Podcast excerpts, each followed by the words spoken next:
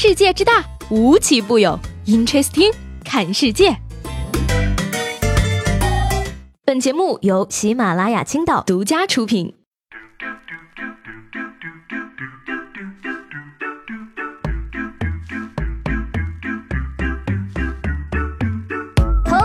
收听本期的 Interesting，我是七妹。昨天呢，这个问大家啊，预计今年过年都会收到多少的压岁钱？有位朋友的留言呢，可以说是让人相当的印象深刻了。这位叫做挖掘机队队长的朋友说啊，接下来的时光里呢，得压岁钱是不可能的了，只剩下送压岁钱的时光了。我觉得呢，你也不要太心痛，毕竟这些钱都是你当年欠下的债呀。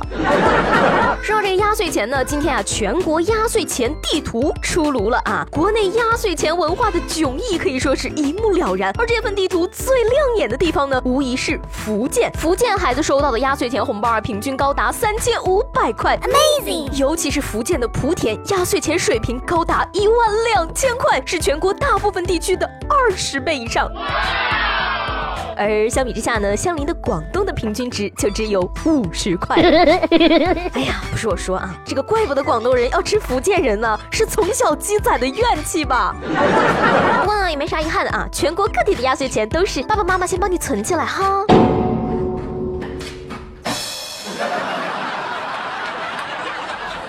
接下来这个大哥呢，可以说是充分的诠释了什么叫不作死，叫不会死。说二月六号呢，杭州的小王啊，到警察局主动要求毒品尿检，而检测的结果却让他傻眼了，尿检呈阳性，证明他真的吸毒了。而看到这个结果的民警倒是笑了，从没有见过这么蠢的，自己送上门来呀。而据这个有吸毒前科的小王交代啊，自己一周前呢再次吸毒，在网上呢买了试纸测试过是阴性，想着呢主动上门要求体检，近期啊就不会再被民警检查了。唉，吸毒呀，真的会影响智商的呀！建议呢派出所给这个卖试纸的商家呀送面锦旗好了。这件事情告诉我们一个什么道理呢，朋友们？这说明算错安全期是很致命的呀。过年回家呀，大包小包的东西拿不过来，可能就会选择邮寄的方式。然而，邮寄一只老虎，你见过吗？说当地时间二月七号的墨西哥当局呢，对邮寄物品进行了一次例行检查，而一只嗅探犬正在寻找违禁物品时，对一个塑料容器表现出了强烈的反应。警方打开一看呢，发现了一只两个月大的孟加拉虎的幼崽，这莫不是要过虎年了吗？小老虎和警犬，哦天哪，我已经脑补出了一个十万字的长文。淡定，淡定啊！要说最激动的肯定是警犬了。我的猫，我有猫了，我自呢，不仅爱老虎，更喜欢熊猫啊。说比利时的一个男子呢，是一位超级熊猫粉丝。两岁的时候呢，第一次见到大熊猫，他就被吸引住了。而从二零一四年起呢，他开始举办全球大熊猫评选，今年已经是第五届了，总共有超过三十万的人参与了网络投票。奖项呢，颁给了全世界各地的团团。二零一七年度大奖呢，一共有十三个，只是团团们都没有大场领奖而已。明日头条来了啊，朋友们，全球大熊猫颁奖典礼在柏林举行，中国选手包揽。全部奖项，你知道我们团团为什么不来领奖吗？你傻呀！要是到场领奖的话，怕不是要被粉丝都偷走了。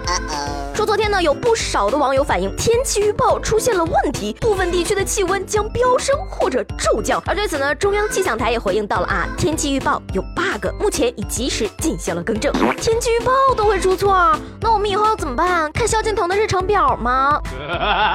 报不报由我，信不信由你，灵不灵？由天，只是苦了我们山东的孩子们了，全省都在水深火热之中啊！有的去买裙子，有的直接给自己买了块坟。一天里春夏秋冬随机播放。讲真的，这要是在广东的话，大家肯定还发现不了呢。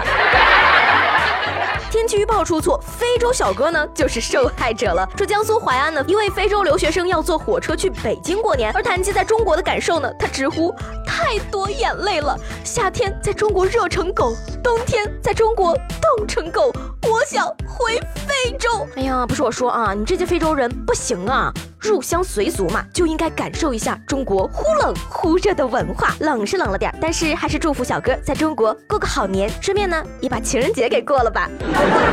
今天呢是二月十四号，也不知道是二零一八年的第一个情人节，还是二零一七年的最后一个情人节。不过呢，今天的 interesting 呢就是年前的最后一期了，马上呢就要过年了，送给大家三句最真诚的祝福，希望各位呢在狗年都能够红包拿到手软，爱情收获满满，出任 CEO，走上人生巅峰。下次见面呢，就要等到年后了。但是呢，说不定我就会给你们准备一期特别节目。那么这期节目里，你们想听我讲什么呢？是讲段子呢，讲八卦呢，还是讲春晚呢？想听什么呢？就在节目下方的评论里告诉我。狗年来了，记得继续听，interesting。